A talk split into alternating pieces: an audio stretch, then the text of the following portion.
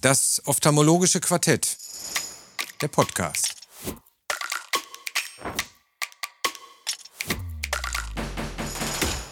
Die Videoversion finden Sie in der Mediathek auf ifox.com.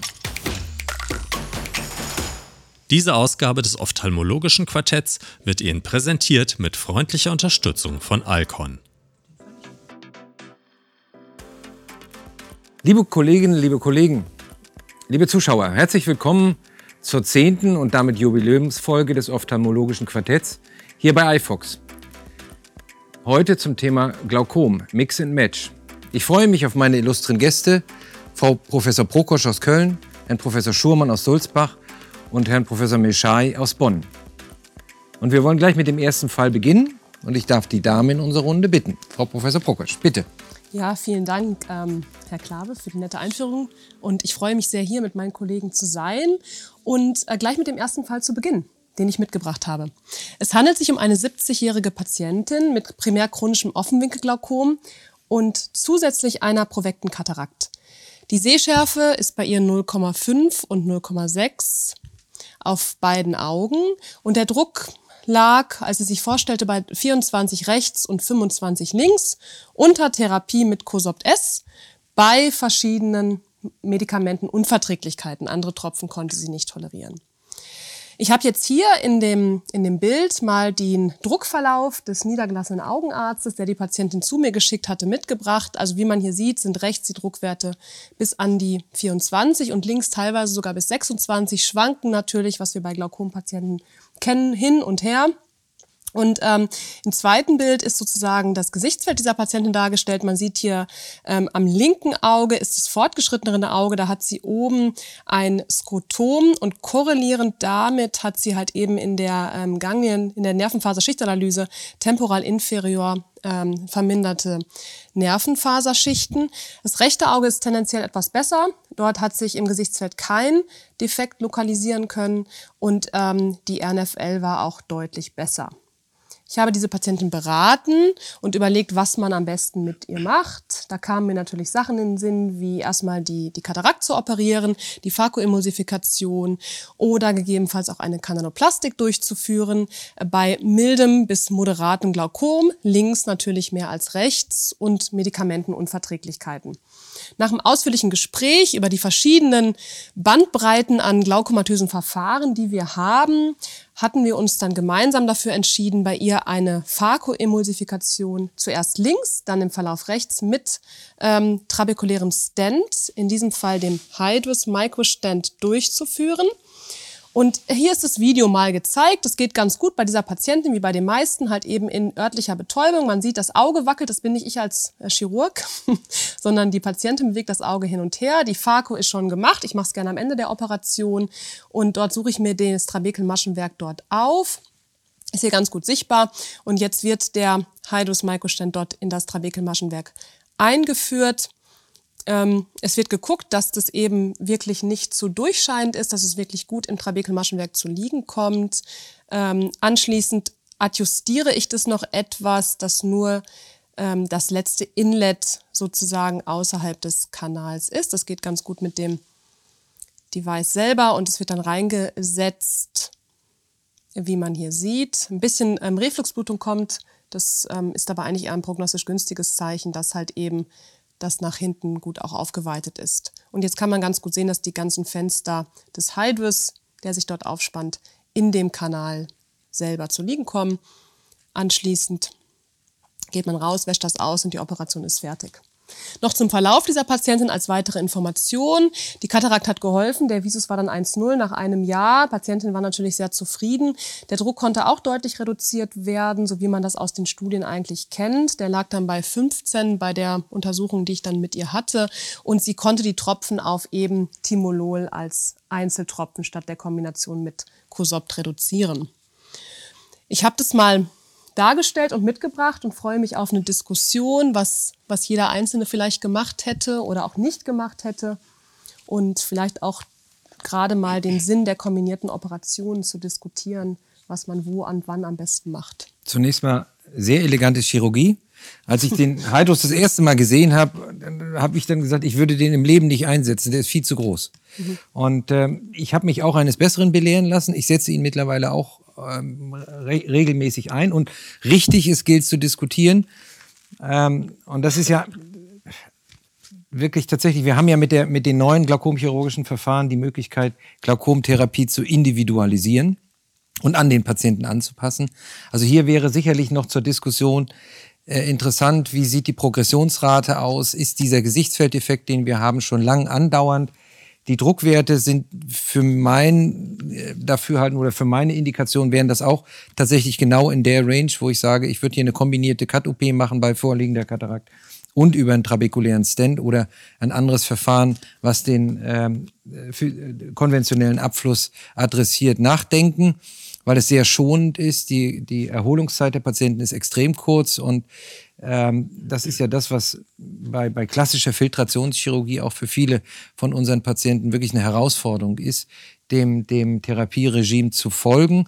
Und es ist eine, eine, eine schnelle Chirurgie. Das ist das, der Eingriff ist tatsächlich äh, etwas länger als die Standard-Kataraktoperation und deswegen für den Patienten nach meiner Einschätzung aber auch, auch sehr schonend. Herr Schumann, wäre das auch Ihr Herangehen?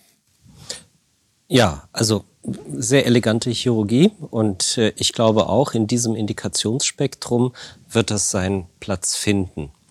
Ähm, da gibt es sicher positive und negative Aspekte. Ich glaube, man muss sich davon befreien, dass man denkt, dass der Hydrus jetzt eine echte Glaukomchirurgie ist. Das ist auch nicht wirklich das Ziel. Ja, auch in der in den Zulassungsstudie sind es ja doch eher milde Fälle, die eingeschlossen wurden, werden gegen Kataraktoperationen alleine verglichen und es hat ja einen, einen milden additiven Effekt. Das äh, muss man einfach so einordnen, aber gerade im Rahmen der Kataraktchirurgie kann das natürlich Sinn machen.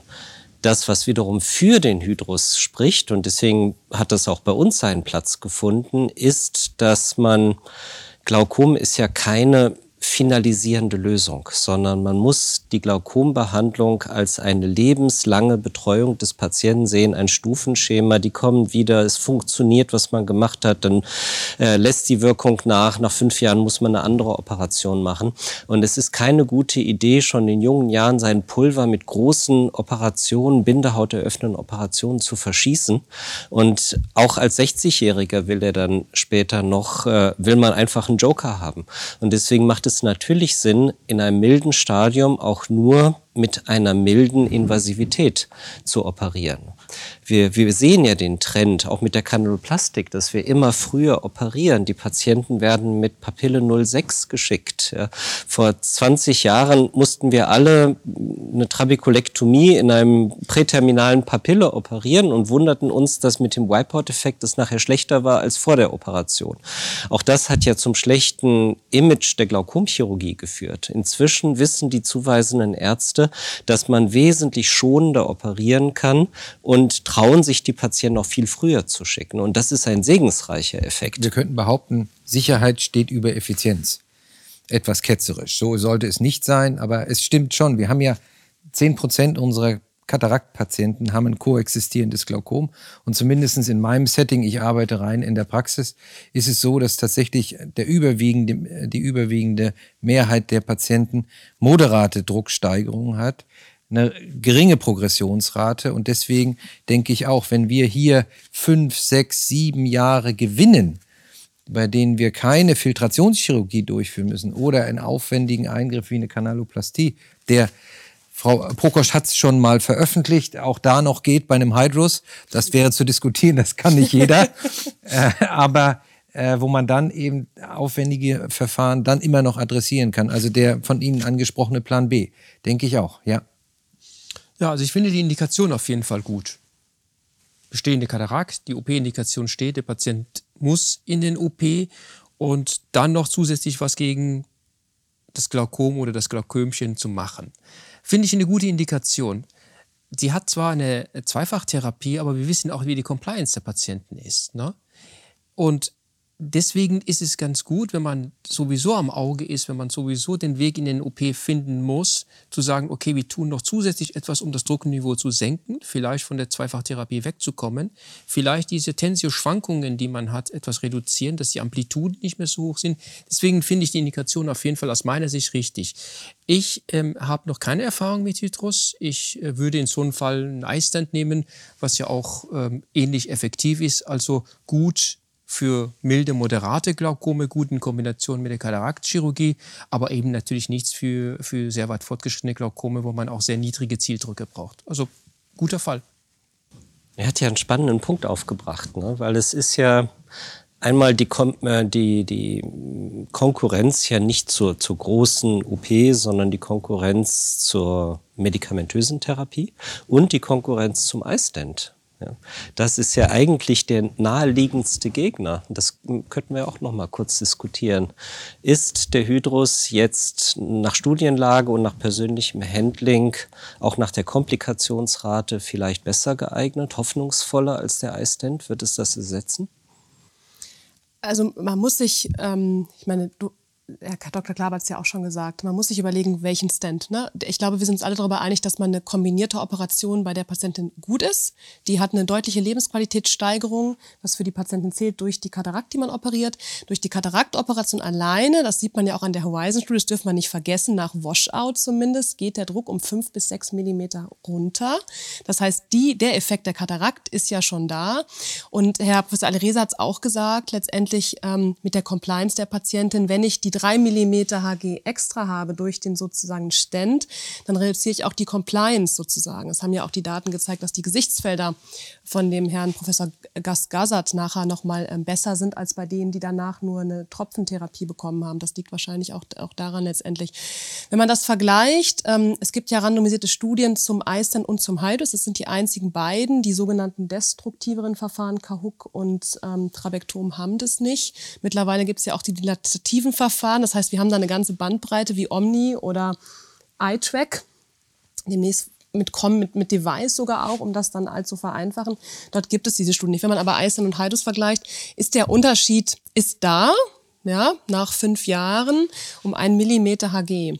Was bedeutet das für welchen Patienten? Also ich glaube, es macht Sinn, wenn man mich jetzt persönlich fragt, das zu kombinieren, zumindest den Patienten anzubieten, das zu kombinieren. Ich glaube, das ist wahrscheinlich der springende Punkt, wenn man diese, wie Herr Dr. Klabe sagt, diese Glaukömchen hat mit einer Katarakt dazu. Ähm, aber Iceland ist auch eine gute Variante, genau wie jedes andere trabekuläre beide, beide Verfahren erzielen ja eigentlich das auch auf lange Ziel. Sicht ähnliche Ergebnisse, vergleichbare Ergebnisse. Äh, und mein Eindruck ist immer, es findet sich der rechte Deckel für den rechten Topf. Also äh, mir fällt mittlerweile das, der Hydrus äh, etwas leichter. Äh, aber ich kenne durchaus Operateure, auch in meinem Umfeld, die würden immer beim, beim iStent bleiben, weil sie das als vertrautes Verfahren empfinden. Und richtig, wir haben dann noch die ähm, Kanaloplastie ab interno. Die Daten scheinen dort, aber da fehlen eben die, die randomisiert kontrollierten Studien. Auch das ist nach wie vor etwas, ähm, was, man, was man diskutieren muss. Da haben wir mittlerweile mehr Daten, aber das sind in aller Regel retrospektive Daten, die natürlich einen gewissen Bias haben bei der Bewertung. Äh, ich, mein Eindruck ist, sie werden nicht verschwinden, diese Verfahren, aber sie werden in unterschiedlicher Ausprägung unser klinisches Spektrum füllen. Aber für mich im Alltag ist es auch so, ich würde nicht jedes Verfahren machen, weil dann ist es eher episodisch und dann sind zumindest in meiner Hand meine Ergebnisse auch nicht wirklich verlässlich. Hm. Ich will noch mal ein Pro-Argument nennen. Also die ähm, die Compliance der Patienten, das haben Sie genannt, das ist auch ganz wichtig, dass wir natürlich nicht mehr so abhängig sind von der Tropfen-Compliance der Patienten.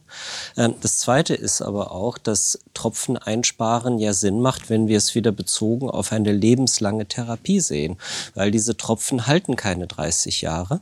Ähm, und wenn wir es jetzt schaffen, für fünf oder acht Jahre wieder Tropfen einzusparen, haben wir nach hinten raus wiederum mehr Reserve an Tropfentherapie. Und also das Zika-Beschwerden, ne? das muss man ja, ja auch sagen. Genau. Ne? Also das Argument, der kommt doch mit seinen Tropfen gut zurecht, ist natürlich total wichtig. Und am Ende ist jeder Patient ja anders. Aber es ist auch legitim, darüber nachzudenken, selbst beim Patienten, die jetzt damit klarkommt, ihm trotzdem auch in fünf oder zehn Jahren noch eine Tropfenreserve aufzusparen. Ja, und es war ja auch Nebenbefund der Horizon-Studie, was wir gerade schon diskutiert haben, zumindest, dass die Reoperationen, wie Herr Professor Schurmann sagte, die sind geringer, wie, wie größere Operationen wie eine Trabekulektomie oder eine Zyklophotokoagulation, die am Anfang manchmal auch, die zwar sehr wirksam sind und der Goldstandard sicherlich für die Glaukome teilweise auch, aber die dann auch gerade im fortgeschrittenen Alter der Patienten auch eine Belastung erstmal darstellen. Und erstmal ist oft das Sehen halt auch eben nicht so gut wie nach einer kombinierten Operation mit einer Katarakt letztendlich. Absolut.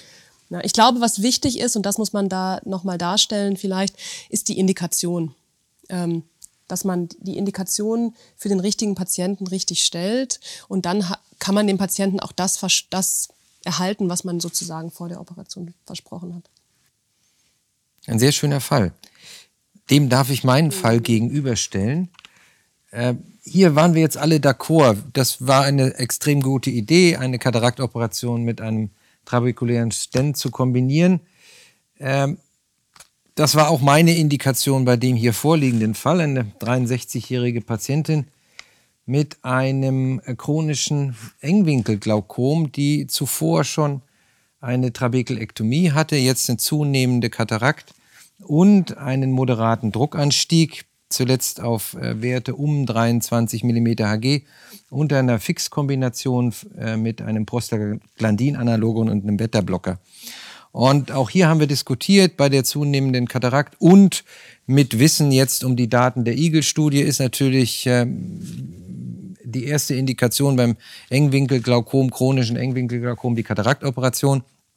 Und ähm, hätte hier allein die äh, Kataraktoperation ausgereicht. Ich habe mich im, im, Vorgespräch mit der Patientin dazu entschieden, eben auch einen trabekulären Stent einzusetzen. Und wir schauen uns mal äh, unabhängig vom äh, Gesichtsfeldbefund etc.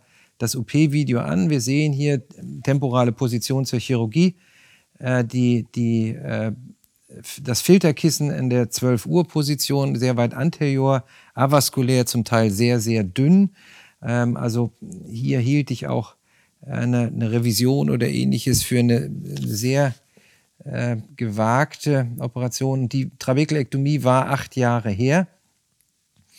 Ähm, und äh, wir können vielleicht ein bisschen nach vorne fahren, weil die Kataraktoperation ist sicherlich nicht das, die kennen wir hier alle, Implantation der Linse und jetzt beginne ich hier und geplant war die Implantation auch eines Hydros Microstents und das ist das, wenn man nicht selber, sondern ich habe den Schrift, die schriftliche, der schriftlichen Dokumentation vertraut, die Gonioskopie, die da dokumentiert war und beim Aufsetzen des Gonioprismas fällt mir auf, na so richtig viel sehe ich vom Trabekelmaschenwerk nicht. An einer Stelle geht es. Ich habe dann in diesem Falle tatsächlich den Stent über diese kleine Lücke implantiert, was recht kontrolliert ging. Man kann dem, dem Follow-up dieses Stents auch gut äh, äh, nachvollziehen, auch wenn man ihn nicht direkt sieht. Und dann anschließend mit einem äh, zweiten Instrument, hier mit so einem kleinen Gäbelchen, vorsichtig äh, die Synichin gelöst, um das frei zu halten. Letztendlich, das Ganze ist gut ausgegangen. Der Visus hat sich erholt, die hat wieder einen vollen Visus, die Patientin. Die Druckwerte sind äh, zwischen 16 und 18. Äh, zunächst, der Fall ist jetzt ein knappes halbes Jahr her, ohne zusätzliche Therapie. Wobei wir ähm, schon auch in den anderen Bereichen, in der anderen Zirkumferenz erhebliche Veränderungen gesehen haben des Trabekelmaschenwerks im Sinne von Synichin. Also ob das auf Dauer ausreicht, ähm, vielleicht auch ein Argument. Wir sparen jetzt erstmal wieder Tropfen, bevor wir die nächste filtrierende OP angehen. Ähm, aber das war eine, zunächst für mich die Ermahnung, bitte schau unmittelbar präoperativ dir nochmal den Kammerwinkel an, das Zielgebiet, das ist ganz wichtig. Äh, und äh, das Zweite ist, und das stelle ich hier in die Runde, was hätten Sie gemacht in diesem Fall? Herr Schumann. Ja. So, ja, gerne. Ja, erstmal Augen auf vor der OP. Sie haben es selber gesagt. Ich glaube, im Nachhinein sind wir jetzt alle schlauer. Ähm, auch mich würde interessieren, was Sie jetzt gemacht hätten, wenn Sie den Kammerwinkel vorher gesehen hätten. Aber trotzdem ja gut gerettet. Ähm, ich hätte, glaube ich, jetzt hier natürlich keinen iStent gemacht. Ich hätte die Kataraktoperation mit der Synicholyse kombiniert und ähm, entweder da den drucksenkenden Effekt abgewartet Oder aber, und das ist das Wahrscheinliche, ich hätte versucht, das, äh, den Schlemmschen Kanal 360 Grad zu öffnen. Wahrscheinlich mit einer Kanalplastik. Es kann auch eine Apinterno kan äh, Kanalplastie sein. Weil hier haben wir eine besondere Situation. Es ist ja eine gescheiterte Trabekulektomie. Und die führt ja immer dazu, dass der Schlemmsche Kanal zirkulär komplett versumpft, weil wir jetzt einen Schand nach außen haben. Die natürlichen Funktionen, die ja auch vorher nicht mehr sehr gut waren, sonst hätten wir ja keine TE gebraucht, ähm, die versumpfen komplett wie jedes vitale Gewebe, das nicht mehr verwendet wird, ne, wird äh, verliert seine Funktionalität. Ähm, aber es ist nicht komplett degeneriert und durch das Aufdehnen mit Viscoelastikum 360 Grad kann man eben diese Grundfunktionalität wahrscheinlich noch wieder zurückholen. Ähm, das wäre, glaube ich, mein Ansatz gewesen. Trotzdem sehr elegant gelöst.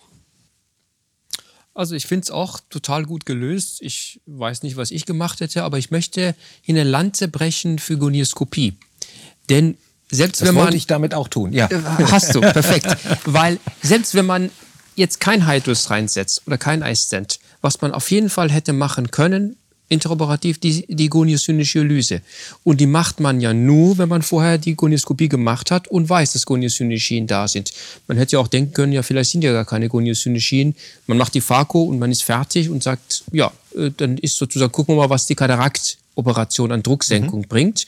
Und dann schauen wir im zweiten Schritt weiter. Also ne, ich finde es ein super Fall, um zu zeigen, die Gonioskopie hat nach wie vor ihre Berechtigung und auch Konsequenzen. Weil häufig fragen mich Assistenzärzte, ja, machen wir Gonioskopie, schreiben mir auf, welche Konsequenz hat das? Macht das einen Unterschied? Ja, in diesem Fall hat es einen echten Unterschied gemacht. Wenn man das so elegant lösen kann wie, wie du, ist es perfekt. Und ansonsten die goniosynische Lyse auf jeden Fall hätte ich empfohlen. Der Assistent heute würde das Vorderabschnitts-OCT nehmen, nicht? ich habe eine Frage. Was, Herr Dr. Klabe, was war denn die Ursache? Jetzt postulieren wir ja. War das jetzt nach der Trabekulektomie die Synechien oder war das eine uveitische Genese? Es war ja kein also, äh, chronisches Engwinkelglaukom wenn man das, wenn man das so sieht, aufgrund einer flachen Vorderkammer, aufgrund einer wahrscheinlich ähm, ja, äh, also es ist auch eine zugewiesene Patientin. Sie hat sich bei uns erstmalig vorgestellt nach der Trabekelektomie, aber ich vermute, dass es äh, postoperativ okay. diese Synechien aufgetreten sind, weil wir haben auch noch mal dezidiert äh, eine Anamnese erhoben. Wir haben jetzt keine mhm. komplette Uveitis-Serologie erhoben, aber vom Verlauf her sprach wenig für eine Uveitis, mhm. sondern eher postoperative Synechierung nach der, nach der Trabekelektomie. Also ich bin ja kein bekanntermaßen kein großer Freund der Trabekulektomie äh, und deswegen spielt mir das ja jetzt auch in die Karten und will das gar, gar nicht triumphierend sagen. Aber es ist ja sehr wahrscheinlich, was passiert ist, nämlich das, was mit Abstand die häufigste Ursache ist. Ja, eine sehr gut funktionierende Trabekulektomie, Überfiltration, flache Vorderkammer, ähm, sechs Wochen Druck null, hat Atropin bekommen, Lega Artis ist damit jetzt gelaufen. Irgendwann ist dann Gott sei Dank diese Überfiltration in eine Unterfiltration Filtration übergegangen mit einem vernarbten Filterkissen. Die Vorderkammer hat sich wieder ähm, aufgesteilt, aber wir haben die peripheren Synechien durch diese wochenlange flache Vorderkammer behalten. Es ist zumindest ein jetzt nicht ausgedachtes Szenario, sondern wir alle kennen diese Fälle. Ne? Absolut. Ja, aber ein Punkt vielleicht nochmal, was Herr, was Herr Professor Schurmann sagte mit der Dilatierung. Es gibt ja auch Untersuchungen, auch nach dem Eye-Stent, wenn man das Trabekel-Maschenwerk ähm, irgendwo, sagen wir es mal, erweitert oder inzidiert auch nach dem High, dass es auch auf der kontralateralen Seite der Kammerwinkel, äh, der, das Schlemmsche Kanal auch dilatiert ist. Also auch da gibt es Hinweise, dass man das vielleicht auch durch einen Stent erreichen kann. Ne, nochmal in den Raum geschmissen hier und nicht unbedingt nur durch, nur durch eine Dilatation je nachdem, welche, welche Untersuchungen. Ja, aber eine Viskodilatation, und das, um auf die Frage zurückzukommen, meine Indikation, wenn ich das vorher gewusst hätte, wäre war wahrscheinlich auch eine Kanaloplastie ab interno mit einer, mit einer kontrollierten Dehnung und dann Synichinlösung äh, bevorzugt denn äh, ein, ein Stent, ja. Was hätten wir denn gemacht, wenn man diese Synechien nicht mehr gut hätte lösen können? Also Diabetiker sind für mich auch ein großes Problem. Auch jetzt gerade letzte Woche habe ich wieder ein kaum zu, zu retten. Diese Synechien, die kriegt man nicht gelöst, weil das alles immer blutet, extrem stark blutet. Und irgendwann wird es zu invasiv, wenn man die Synergien versucht ähm, zu lösen. wenn es zu stark verwachsen ist, verbirgt sich dahinter auch kein funktionales Gewebe mehr. Also Sie haben diese Zungen, die überall den, den Kammerwinkel weitgehend verschließen, obwohl die, die Vorderkammer zentral noch relativ tief ist. Wir haben ja schon ein voroperiertes Auge, also eine Bindehaut ist jetzt auch kein perfekter Zugang mehr. Was würden wir denn dann in so einem Fall machen? Gut, jegliche Chirurgie im Kammerwinkel ist einfach zu risikobehaftet. Dann bleibt letztendlich nach meiner Einschätzung, ich, das wäre für mich ein Fall, wo ich heute noch einen, einen Fraser Flow äh, Microshant versuchen würde, sofern ich den temporal oberen, nasal oberen Quadranten zur Verfügung habe. Ähm, ich mache in meinem ähm, ambulanten Setting, das wäre dann die nächste Eskalation kaum oder sehr, sehr selten, äh, Tube Shunts, also da wäre ein Paul-Implantat für mich eine, eine Option bei wirklich dekompensierten Druckwerten. Die sind hier mild. Und hier hätte ich vielleicht sogar über eine, eine Mikropuls-Zyklofotokoagulation nachgedacht, zur Modulation in diesem Fall, weil eben die Druckwerte recht moderat waren, aber dann nicht kombiniert, sondern wirklich erst die Kataraktoperation gemacht, abgewartet, auf wie viel Tropfen bleibe ich stecken, um einen anständigen Druck zu erzielen. Und das wären für mich die zwei Möglichkeiten. Also primär Praser Flow und oder eine Mikropuls-Fotokoagulation. Äh, ich meine, es kommt immer auf das, auf das Stadium des Glaukoms auch an. Und wir hatten ja schon in, in dieser gesagt, ne, wir haben so ein ganzes Bündel an Blumenstrauß von verschiedenen glaukomchirurgischen Möglichkeiten heutzutage. Wir müssen uns eine rausgucken. Ich glaube, das Wichtige ist, mit dem Patienten zu besprechen.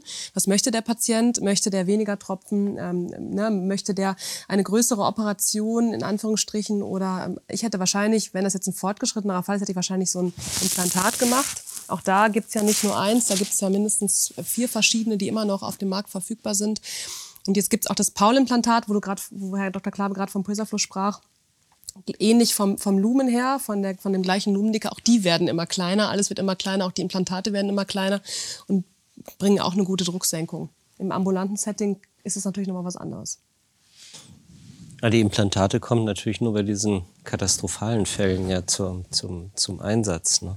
Ähm, ich will es nur mal so als Ideen, als Stichwort geben. Ich bin ja ein großer Verfechter des Suprakorridalraums. Ja, auch diese Sulzbacher Kanoplastik arbeitet ja über den Suprakorridalraum. Und deswegen bin ich gerade so excited, dass jetzt der, der, der, der Mini-Jack ja kommt, ne? als hoffentlich ähm, sicherere Variante im Vergleich zum Cypass mit einem suprakorridalen Abfluss, ja, der auch nur einen mittelgradigen ja, Druck aber der setzt ja auch voraus, ich kann das vernünftig anatomisch darstellen. Mhm. Und wenn ich tatsächlich langstreckige und das angesprochen von Ihnen, diese, diese Synichierung bei Diabetikern mit diesem, das blutet ewig. Ähm, also ich habe jetzt etliche Fälle mit dem, mit dem Mini-Jack schon gemacht und das ist im Vergleich zum Cypress ist es wesentlich anspruchsvoller, den zu implantieren.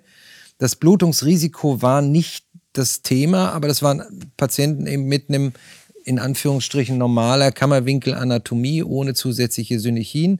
Da ist das ganz gut beherrschbar, aber wenn das bei diesem Eingriff blutet, dann ist das wirklich schwierig, den Stand in die richtige Position zu bringen. Aber richtig, dieser suprakoidale Abfluss und auch richtig, äh, Sulzbach hält die Fahne dort seit vielen, vielen Jahren hoch.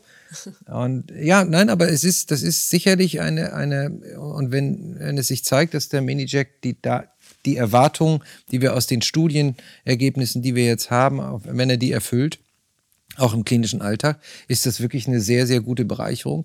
Und tatsächlich schließt auch nochmal diese Brücke zur Filtrationschirurgie, äh, weil er doch, so wie die Studienlage es zeigt, deutlich effektiver senkt als die reinen trabekulären Verfahren sicherlich ein gutes Argument. Wäre in diesem Einzelfall, ich sag's mal ganz einfach, hätte ich es mich nicht getraut. Mein Kommentar dazu? Bitte. Ja? Okay, ja, gerne. Ich weiß es nicht. Alle schauen mich vor etwas äh, äh, äh, erwartungsvoll an. Ja, äh, Goniosyneschien, ähm, wenn die neovaskuläre Genese sind, müsste ich gucken, dass man die Neovaskularisation in den Griff bekommt. Ich glaube, da sind wir uns einig. Und ansonsten hätte ich gesagt, okay, ähm, wie weit ist das Glaukom fortgeschritten? Ist es so weit fortgeschritten, dass nur noch ein Tafelvisus da ist, Zyklofotokoagulation? Und ansonsten wäre mein Verfahren in so einem Fall, äh, wenn die Goniosynergien nicht zu lösen wären, ein Presaflow. Ich habe damit sehr gute Erfahrungen gemacht nach, ähm, nach einer TE, nach einem vernarbten TE. Damit bin ich eigentlich glücklich. Kurz und bündig. Dann dürfen wir doch gleich zum nächsten Fall überleiten. Ja, gerne. Wie sieht es aus mit dem Presaflow, wenn er mal nicht so gut funktioniert. Kommt, kommt selten vor, aber kommt vor.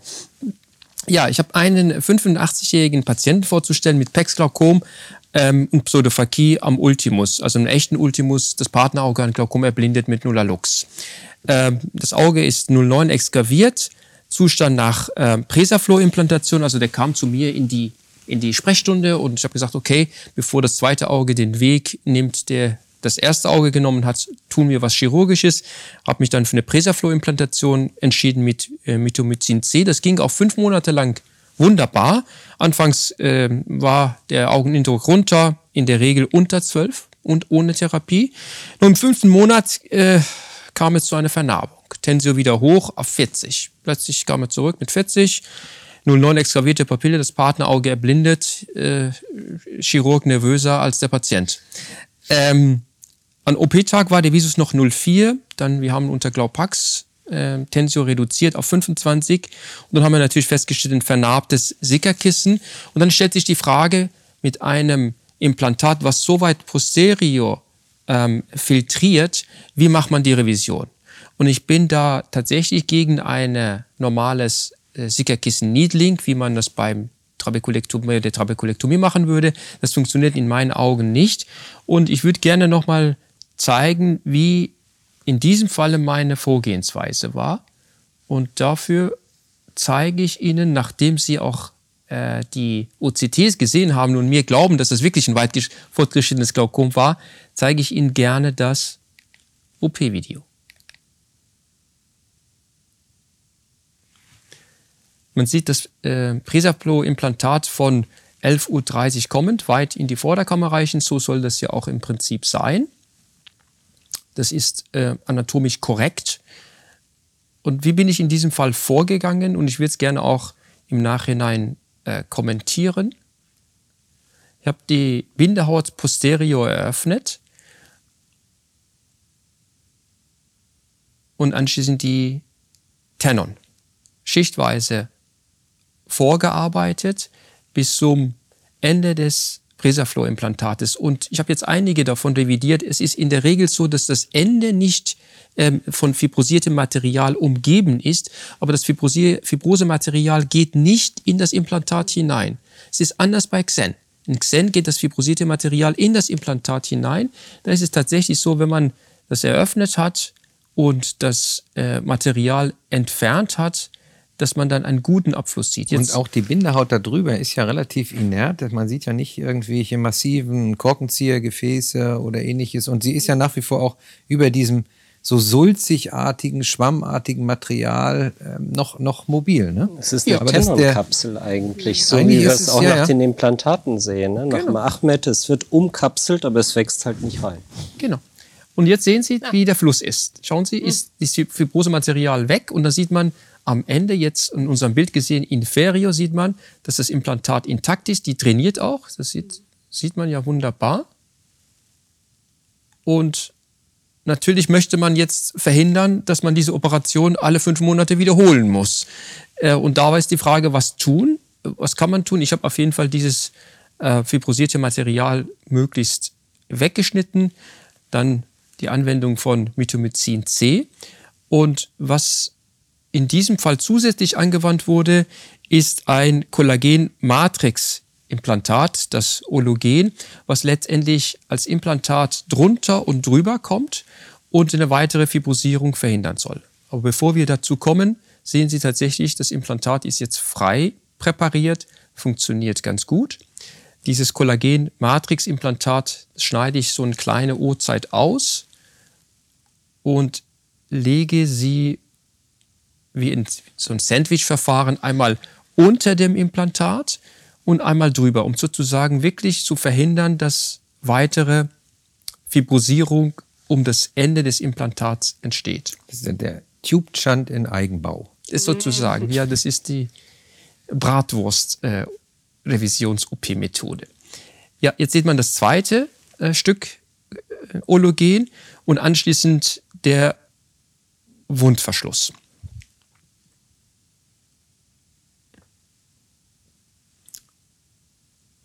Das haben wir jetzt natürlich etwas beschleunigt. Äh, das ist ja jetzt auch nicht besonders spannend, aber ich würde es gerne doch noch zu Ende zeigen, weil ich es gerne noch einmal kommentieren würde. Warum Mitomycin kombiniert? Also wir haben ja jetzt quasi zwei Strategien kombiniert. Ja. Ne? Einmal den Platzhalter und dennoch auch noch die antimitotische Substanz. Um, um maxim, das Maximale zu tun, um zu verhindern, dass eine erneute Fibrosierung stattfindet. Das ist das Ende der Operation. Und warum zeige ich Ihnen dieses Video und warum möchte ich es sagen? Das ist einer der meine ersten Fälle, die ich revidiert habe. Das ist gut geworden. Anderthalb Jahre später, Tensio ähm, äh, 10, äh, Visus 05. Was ich Ihnen aber verschwiegen habe, dass in anderthalb Jahren zweimal diese Wunde aufging. Wegen MMC. Na? Das würde ich heute anders machen. Das würde ich anders machen die, bei den Revisionen nach Presaflow. Ich würde auf jeden Fall eine offene Revision machen, aber am Anfang eine Traktionsnaht legen, das Auge nach inferior ziehen und den Schnitt in die Bindehaut weiter posterior machen. Also das Ende des Implantates identifizieren, noch so viel wie möglich weiter posterior gehen, dann den Schnitt machen, sich da vorarbeiten. Alles andere würde ich genauso machen, mache ich nach wie vor, auch von nach MMC und auch das, ähm, ähm, das Ologen. Und was ich am Ende auch noch anders machen würde, wie in diesem Fall, ist eine schichtweise Wundverschluss. Erst die Tenonnaht und dann drüber eine fortlaufende Naht der Bindehaut. Damit genau das, was mir und diesem Patienten auch nochmal passiert ist, dass wir zweimal nochmal diese Wunde äh, neu zunähen mussten, ihnen hoffentlich erspart bleibt. Ich meine, das, ist, das wirft ja eine generelle Frage auf, die wir alle kennen. Ne? Fornix oder Limbus basiert aufmachen letztendlich. Und ich würde es vorne wahrscheinlich an der Hornhaut aufmachen und mich dann, also von wo man kommt, ist wahrscheinlich egal, aber wahrscheinlich nicht direkt über dem Implantat, sondern entweder weiter posterior oder weiter an der Hornhaut. Ähm, ich bin es persönlich immer gewohnt, das vorne aufzumachen an der Hornhaut und dann nach hinten zu präparieren. Die, es, bei der Revision es, mache ich es auch am Limbus auf. Äh, eben gerade, weil ich auch äh, Mitomycin verwende bei der, bei der Revision, um eben äh, das Mitomycin-Schwämmchen so zu platzieren, subtenonal. Und äh, hier setzt man sich ja wirklich dem Risiko aus, dass das Mitomycin direkt unter die Bindehaut kommt. Und das ist der, der Grund für die Wundheilungsstörung. Und das muss weg von dem, wo ich anschließend die, die Naht adaptiere. Und ich habe es jetzt noch nicht mit dem Ologen, das ist sicherlich eine, eine ähm, elegante Alternative. Aber die Frage ist richtig, wieso beides? Ja, wieso nicht nur Ologen? Und, und äh, Gerne.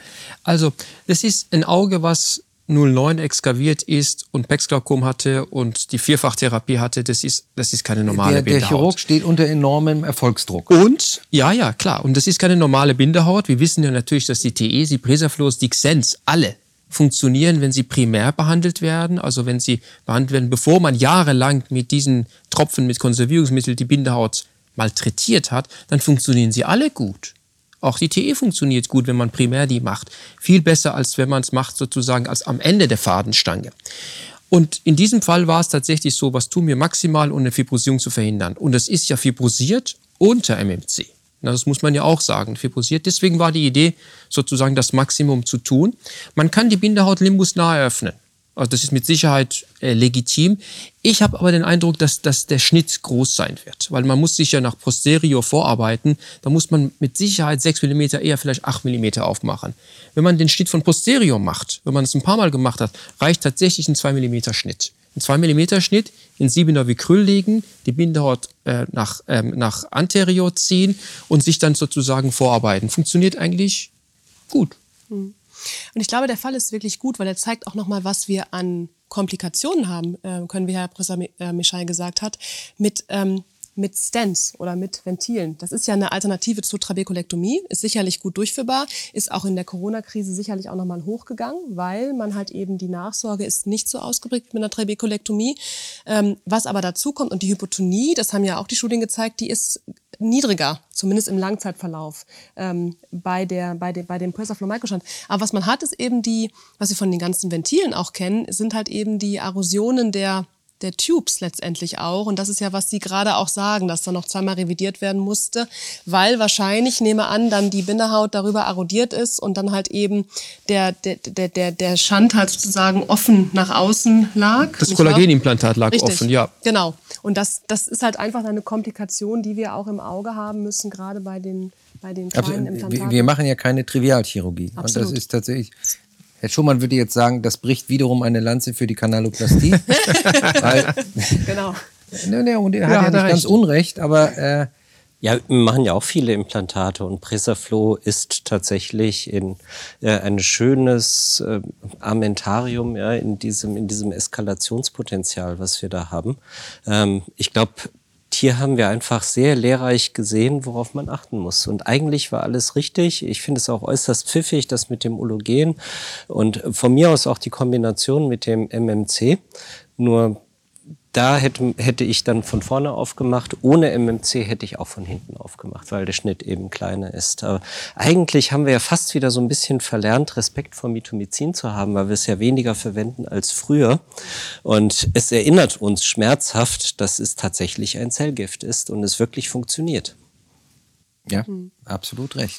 Zumal vielleicht noch eine Frage zu der Konzentration. Es hat sich ja gezeigt bei dem MMC, beim Presaflow, dass man 0,4 Milligramm pro Liter eher nimmt als 0,2 Milligramm pro Liter. Also da, da gehen wir schon nach oben. Beim Xen wurde es halt subkonjunktival oder wird subkonjunktival injiziert. Das ist sicherlich nochmal eine höhere Dosis. Also auch das ist sicherlich Verdopplung. absolut. Ja, ja, also wenn man da einfach die ne, 0,4 Milligramm pro Milliliter statt 0,1. Wie ist die Praxis da bei, bei jedem? Also bei mir ist für die, für die Operation auch 0,4 als Standard mittlerweile. Ja, wir haben auch mit 0,2 begonnen. Da haben wir gesehen, ist die Fibrosierungsrate deutlich höher, die Niedlingenrate war deutlich höher. Das ist jetzt wesentlich besser geworden. Aber ich denke, das ist ein ganz wichtiger Einwand ähm, von Herrn Schurmann. Äh, Das ist ein Zellgift. Das ist, äh, es muss sauber damit gearbeitet werden. Wir müssen eben schauen, dass wir während der OP das Gewebe, das wir schonen wollen, nicht exponieren. Und dass wir das Schwämmchen oder die Schwämmchen und das ist auch das, was beim Xen beispielsweise sehr anspruchsvoll ist, weil wir es einfach injizieren. Und das poolt irgendwo hin. Und wenn wir es nicht gleichmäßig verteilen, haben wir sehr hohe Konzentrationen am Injektionsort. Und ich habe auch einige Fälle gesehen, wo ich dann postoperativ eine Leckage hatte aus dem Stichkanal weil das eben dann eh nicht, nicht äh, sich richtig gleichmäßig verteilt hat oder ich zu dicht an der ähm, Filtrationszone eingestochen habe. Es ist nicht trivial, es ist nicht einfach und es ist neben der Tatsache, dass es nach wie vor off-label ist, was man auch immer noch den Patienten sagen sollte, äh, etwas, worauf wir achten sollten. Also wir nehmen auch 004 und äh, ich für mich ist das schon eine grenzwertig hohe Indikation. Und äh, eine Komplikation haben wir ja besprochen, jetzt die Binderhauterosion, aber es gibt ja noch eine zweite, die wir auch unbedingt besprechen müssten. Wenn wir bei der Re-OP wieder Mito reingeben, ja, was sinnvoll ist, haben Sie dann nicht Sorge, vor einem äh, retrograden Flux in die Vorderkammer. Das kann man natürlich technisch minimieren, sag ich das Risiko, aber es auch nicht auf Null bringen. Ne? Und wenn man einmal so was in der Vorderkammer hatte, ist das Auge ja kaputt, also richtig kaputt. Also was, was man machen kann, man die Vorderkammer mit, mit Hilon zu füllen. Das ist eine einzige Möglichkeit, dann Hy- Hyperton zu machen sozusagen und dann das MMC äh, anzuwenden. Das kann man durchaus machen.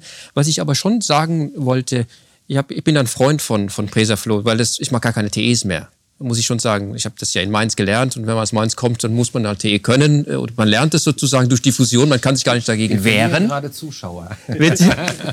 Ja, es ist ja auch ganz toll, dass man das kann. Aber es ist, Presaflow ist im Prinzip TE nur noch schneller, äh, zuverlässiger, vorhersagbarer für mich. Und was auch ganz toll ist, wenn man die Revision macht, wenn man die Geduld hat zu sagen, okay, es kann sein, dass wir das einmal revidieren müssten, dann schafft man das fast in allen Fällen, äh, wo man tatsächlich auch mal auf lange Sicht einen relativ niedrigen Druck bekommt frei von Tropfen ist, nicht nur auf Tropfen reduziert, sondern sozusagen sie sind tropfenfrei und wirklich einen Druck hat unter 15, zwischen 10 und 15. Das ist mit Presaflow in, zumindest in den Fällen, die ich gemacht habe, möglich, wenn man bereit ist, eine Revision sozusagen mit einzuplanen. Und deswegen ist es für mich schon ein, ein gutes Verfahren, eine gute Alternative, nicht zu Hydrus. Hydrus ist eine andere, äh, andere äh, Indikation für mich, aber eine Konkurrenz zu Trabekulektomie. Ich habe noch mal eine Frage dazu und zwar ähm, nochmal über diese Tube Erosions zu sprechen. Das sehen wir auch bei den Implantaten, hatte ich ja gerade schon gesagt. Und ich, damit das nicht passiert, äh, patche ich die sofort. Also entweder nehme ich Tutopatch fascialata oder Sklera, wenn es vorhanden ist, oder sogar Hornhaut, um da den, den Schlauch nicht so zu exponieren. Ähm, was ich gesehen habe, und insofern finde ich es eine gute Idee, wenn man das hinten aufmacht, dass man dann halt eben auch dieses Ologen einfach als, als, als Schutz darüber tut, damit es nicht direkt darüber erodiert.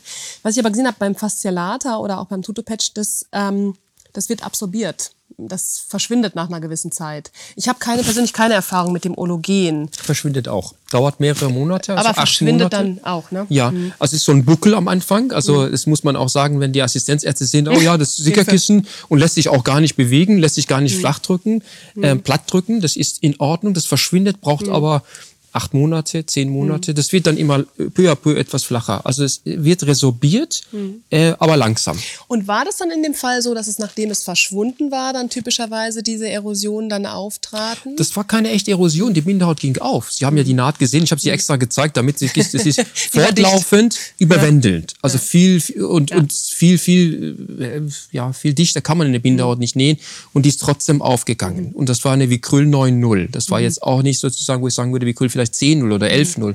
Das war 9-0, das war eine ordentliche Naht und ist trotzdem aufgegangen. Deswegen mein Appell, eine gute Technik, eine gute Idee, aber machen Sie die Bindhaut nicht über dem Implantat auf, entweder von anterior, mit dem größeren Schnitt, oder noch weiter posterior. Das ist sozusagen das, was ich sagen wollte. Nee, die ist, die ist nach fünf Wochen wieder aufgegangen.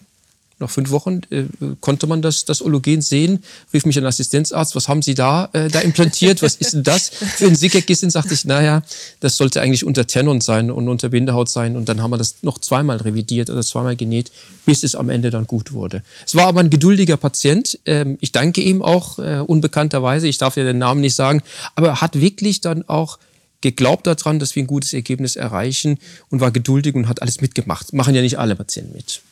Ja, wobei die Glaukompatienten, also zumindest die ich erlebe, und wenn man das mit denen vernünftig kommuniziert, und das ist eine lebenslange Partnerschaft, Herr Schumann hat es vorhin schon angesprochen, ich sage dann immer etwas salopp, entweder der Patient geht oder der Doktor, aber vorher trennen sich Glaukompatient und Arzt nicht. Äh, aber das müssen wir, und deswegen ist die Kommunikation mit dem Patienten wichtig, aber in meiner Hand sind es auch die Patienten, die meine treuesten Patienten sind. Also, aber das ist auch mühsam erarbeitet. So, also was ich mit den Implantaten gelernt habe, also auch Xen und Presaflow, ist, ähm, wenn man immer invasiver wird, könnte man ja meinen, damit erhöht man wenigstens die Erfolgsrate oder die, äh, verringert die Re-OP-Rate. Ne? Und die haben ja auch eine tolle Wirksamkeit, gerade in schwersten veränderten Binderhautsituationen, wo nichts mehr funktioniert. Ähm, aber man muss sich damit abfinden, dass all diese Implantate eine hohe Revisionswahrscheinlichkeit hat. Das muss man dem Patienten vorher sagen. Ist nicht einfach, tja, Pech, sondern es gehört fast schon zur OP dazu. Ja.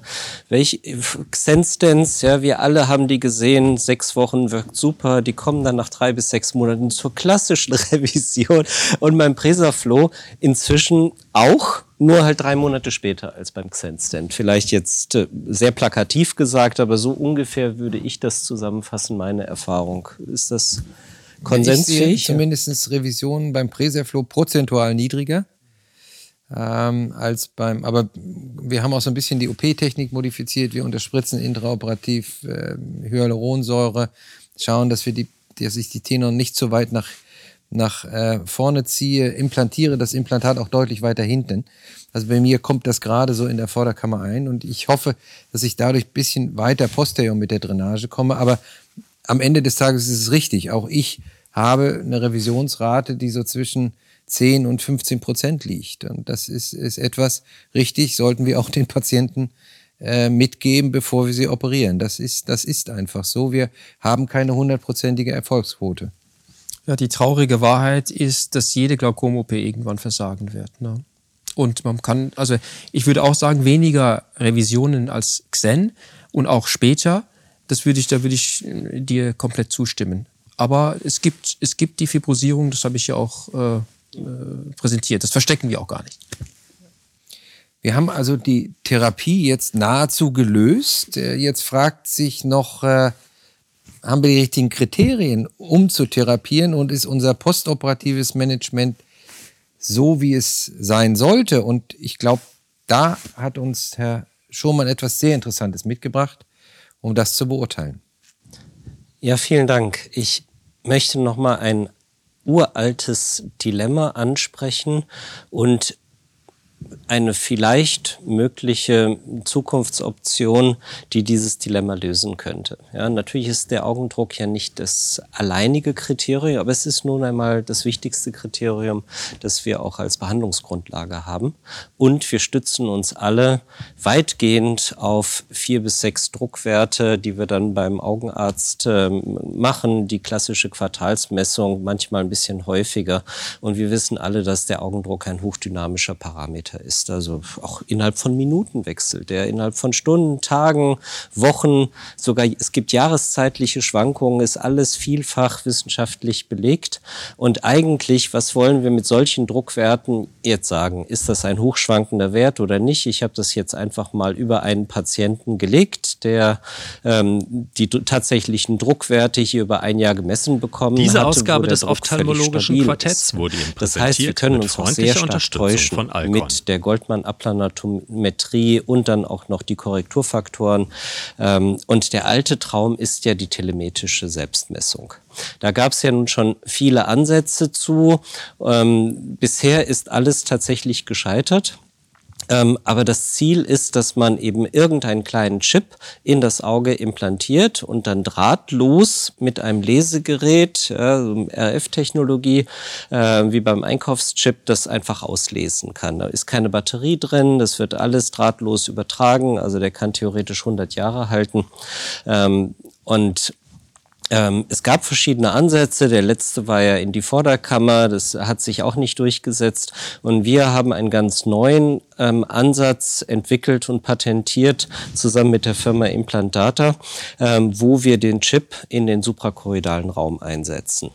Warum der suprakorridale Raum? Nun, erst einmal sollte man den Chip nicht also man sollte die, die, den messenden Chip nicht in die Nähe der zu messenden Pathologie tun. Also direkt am Kammerwinkel, da kann die Pathologie, die ja gemessen werden soll, sogar noch verschlechtert werden. So ist es ja auch bei dem Sulcus-Implantat. Ähm, sondern wir wollten es weit weg haben und wir haben einfach sehr viel Erfahrung mit dem suprakorridalen Raum. Das ist ja die ganz normale Kanalplastik, wo wir dann das äh, direkt das Aderhautfenster haben und dann in den suprakorridalen Raum auch diesen, dieses Ologenimplantat Implantat einsetzen. Also nicht unter die Bindehaut, sondern unter die Aderhaut. Und wenn man das stattdessen dann ersetzt durch ein suprakorridales Implantat, könnte man im, also nach einer Kanalplastik zum Beispiel den Druck dauerhaft messen. Man will ja auch nach einer erfolgreichen Operationen wissen, ob der Druck auch langfristig erfolgreich ist. Ne? Das hat, äh, es hat 2014 angefangen. Wir hatten mehrere Designentwicklungen. Da ähm, haben die ersten Versuche in humanen Autopsieaugen gemacht. Da sieht man den unter der Aderhaut in einem aufgeschnittenen humanen Auge und rechts ein Schliffpräparat. Ähm, dann haben wir drei Versuchsserien gehabt im Tierversuch, wo es um die Verträglichkeit ging, aber eben auch um die Konkordanz. Das heißt, die, ist das, was wir messen mit dem Chip, auch wirklich kongruent mit dem echten Augendruck. Ne? Dann kann man auch intraokulare Drucksonden reintun in die Vorderkammer und dann kann man den echten Augendruck messen. Das waren drei Versuchsserien und wir haben dann 2000 ähm, 18 sind wir dann in die humane Zulassungsstudie gegangen, haben eine Multicenter-Studie in Europa gemacht, die inzwischen auch abgeschlossen ist und wir haben es auch jetzt dieses Jahr äh, hochrangig publiziert. Das ist tatsächlich das Enddesign, 7,5 mal 3,5 Millimeter, ähm, das eingesetzt worden ist, 24 Augen. Und zufälligerweise hat sich das ergeben, dass der erste Patient, den wir im Rahmen der Studie gemacht haben, konnten wir gleichzeitig in der DOC Live-Chirurgie zeigen. Bis eigentlich kann man seine Operation ganz normal machen. Die komplette Kanaloplastik, wie wir es immer machen, es muss nicht speziell vorbereitet werden. Und am Ende der Operation kommt als Platzhalter in den suprakorridalraum Anstelle des Ologenimplantats kommt einfach dieser Mikrochip. Der hält diesen suprakorridalen Abfluss aufrecht, den brauchen wir, damit wir auch Druckwerte von 10 oder 12 erreichen. Ja, eine Standardkanalplastik würde solche Druckwerte ja nicht erreichen können. Deswegen brauchen wir die suprakorridale Drainage. Und es muss offen gehalten werden für einen Platzhalter. Und das haben wir eben mit diesem Chip gemacht. 24 Augen sind mit äh, sechs Studienzentren ähm, operiert worden. Man sieht nichts. Es sieht aus wie ein ganz normales Kanaloplastikauge. Hier sieht man es oben im Anterion und unten im UBM. Oben im Anterium sieht es ja so aus, als wenn da ein Abstand zur Sklera wäre. Es liegt aber daran, weil die Silikonummantelung nicht sichtbar ist. Im UBM unten wiederum kommt der, die, die Grenzfläche durch die Silikonoberfläche und da sieht man, dass wir eine sehr schöne äh, linsenförmige äh, Kurvatur haben, die sich genau an die Sklera anlegt. Das hier sind die Jahresergebnisse von allen Patienten. Da sieht man, dass die ersten drei Monate die Druckwerte noch nicht kongruent waren. Es liegt aber daran, dass die Goldmann-Applanationstonometrie die ersten drei Monate nach Glaukom-OP noch Kapriolen schlägt durch die ähm, Eröffnung, Bindehautnähte, äh, Skleranähte und ähnliches. Ist auch schon alles bekannt. Und ab da haben wir eine perfekte Kongruenz. Ich zeige mal hier drei Patienten, ähm, gute Drucksenkung und hier haben wir eine ganz gute Kongruenz. Hier sieht man aber schon, dass die, das Rote sind die ähm, Goldmann-Applanationstonometrien und das Blaue sind die Messwerte mit dem iMate. Und da sieht man, dass die Goldmann doch Schwankungen hat, die nicht dem echten Bild entsprechen. Also hier haben wir einfach ein realistischeres Szenario. Hier haben wir einen Patienten, der am Ende des Jahres langsam seine Wirksamkeit in der Glaukomoperation verloren hat und man sieht, dass es konkurrent eben auch hochgeht. Als letztes noch die beiden Entwicklungen, die jetzt kommen, die Neuerungen. Einmal ist es die Schlafmaske, die jetzt bald kommt, dass wir auch Nachtmessungen haben können, während man schläft. Und zum Zweiten, dass das Portal scharf geschaltet wird. Das heißt, man kann direkt von dem Messgerät aus das äh, über Bluetooth an den Computer schicken und dort werden die Druckwerte ins Portal hochgeladen. Und der Augenarzt hat jetzt die Möglichkeit, bei der nächsten Quartalskontrolle nicht auf Basis von einem Druckwert, sondern auf der Basis von 300 Druckwerten seine Therapieentscheidung natürlich viel fundierter fundierter mit dem Patienten besprechen. Und das Zweite ist, dass wir den Chip miniaturisieren. Momentan ist er ja nur zugelassen in Kombination mit einer Glaukomoperation.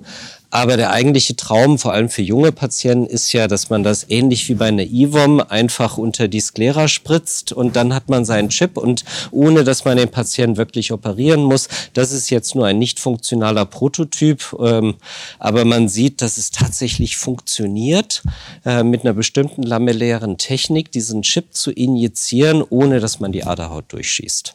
Ich hoffe, dass so etwas die nächsten drei bis vier Jahren kommen wird und erst dann, sage ich ehrlich, wird das ein echter Gamechanger werden, weil dann sind Millionen von Glaukom-Patienten in der Lage oder dafür geeignet für so eine kurze Operation.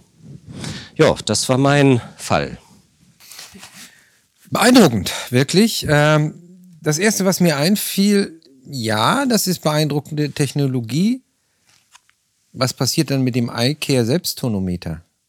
Weniger invasiv, Patienten können es auch messen. Der Nachteil ist natürlich, wir haben nicht die Datenmengen. Das ist was anderes. Wir haben nicht die Nachtmessung. Ähm, sehen wir nicht eher da die oder ist nicht da eher die Zukunft? Weil das ist ja schon etwas, die Zugänglichkeit, ist das nicht beschränkt? Ja, also ich glaube, das iCare wird ja auch äh, von vielen Patienten, die, die ein leichtes Glaukom haben, ja auch verwendet. Aber es setzt sich tatsächlich nicht so in der Breite durch. Und wir alle wissen, dass die iCare-Werte, wir nehmen sie ja nicht wirklich ernst. Wenn die Patienten kommen und dann sowas vorlegen, stelle ich es zumindest erstmal in Frage, ob das auch wirklich stimmt. Ne? Dazu ist es ja auch sehr stark abhängig von vielen Faktoren.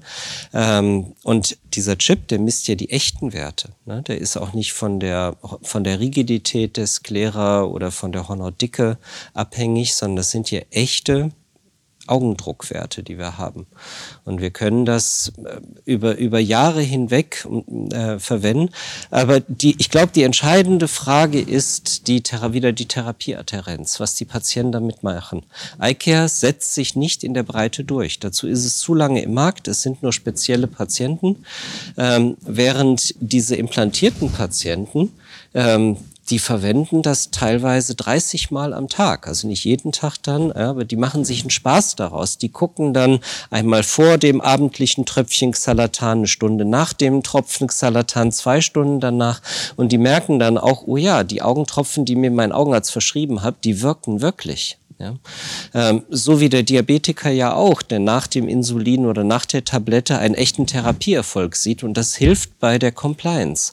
Es ist auch nachgewiesen, dass wenn man Patienten, Glaukompatienten in die Messungen mit integriert, dass das die Therapieadherenz deutlich erhöht.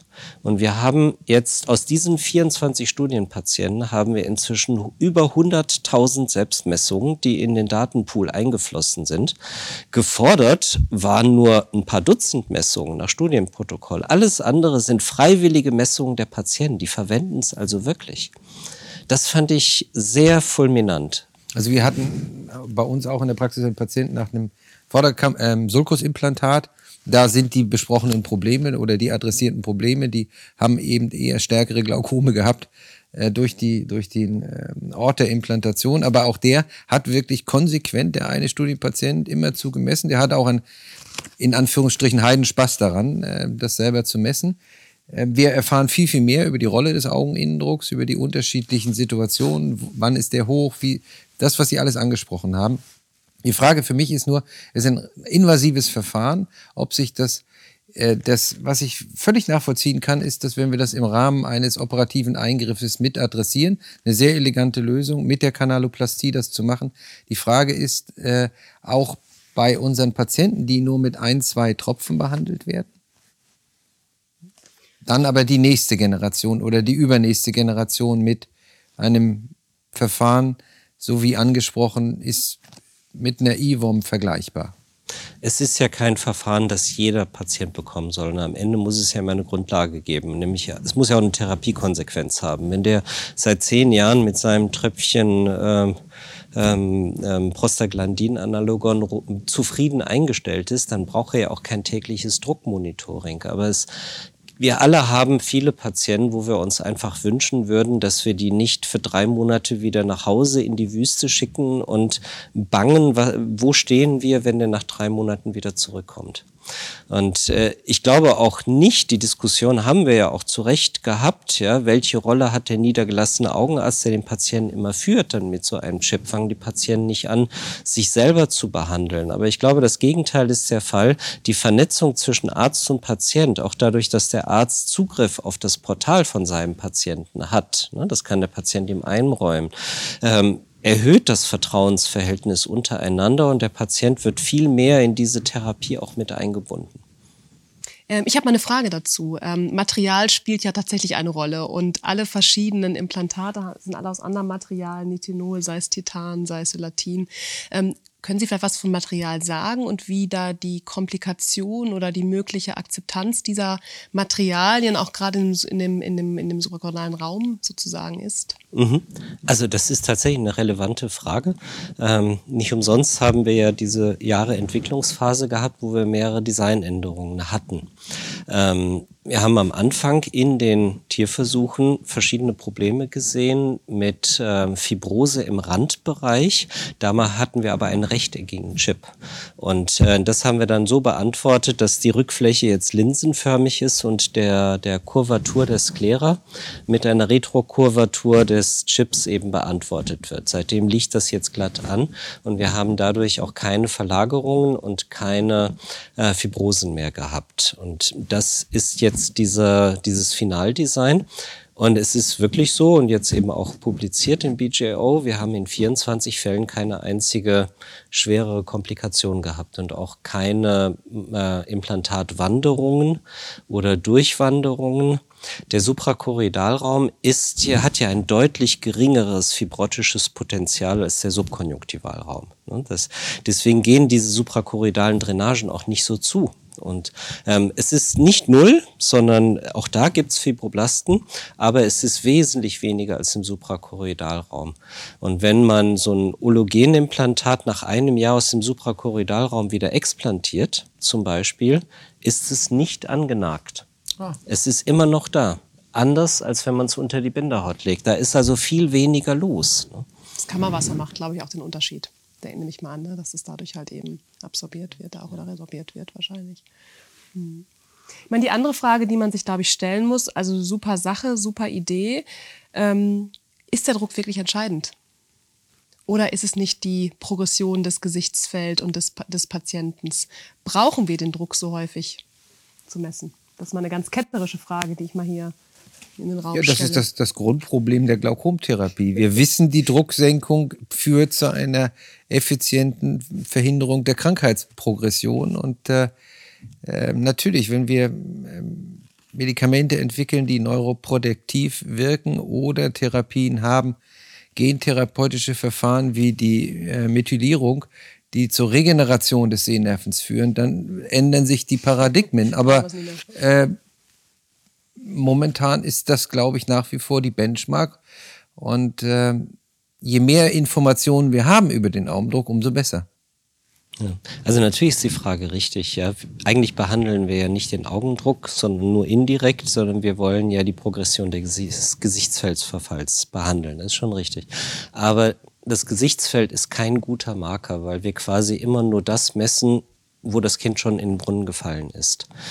Und ähm, wir, dieser Zeitversatz, diese Monate, die es braucht, um eine Entgleisung zum Beispiel des Drucks oder der Situation, die dann beantwortet wird mit der Gesichtsfeldverschlechterung, ja, diese, diesen ähm, Zeitversatz können wir uns gar nicht leisten, weil wir ja immer erst wenn es schon zu spät ist, wieder ansetzen.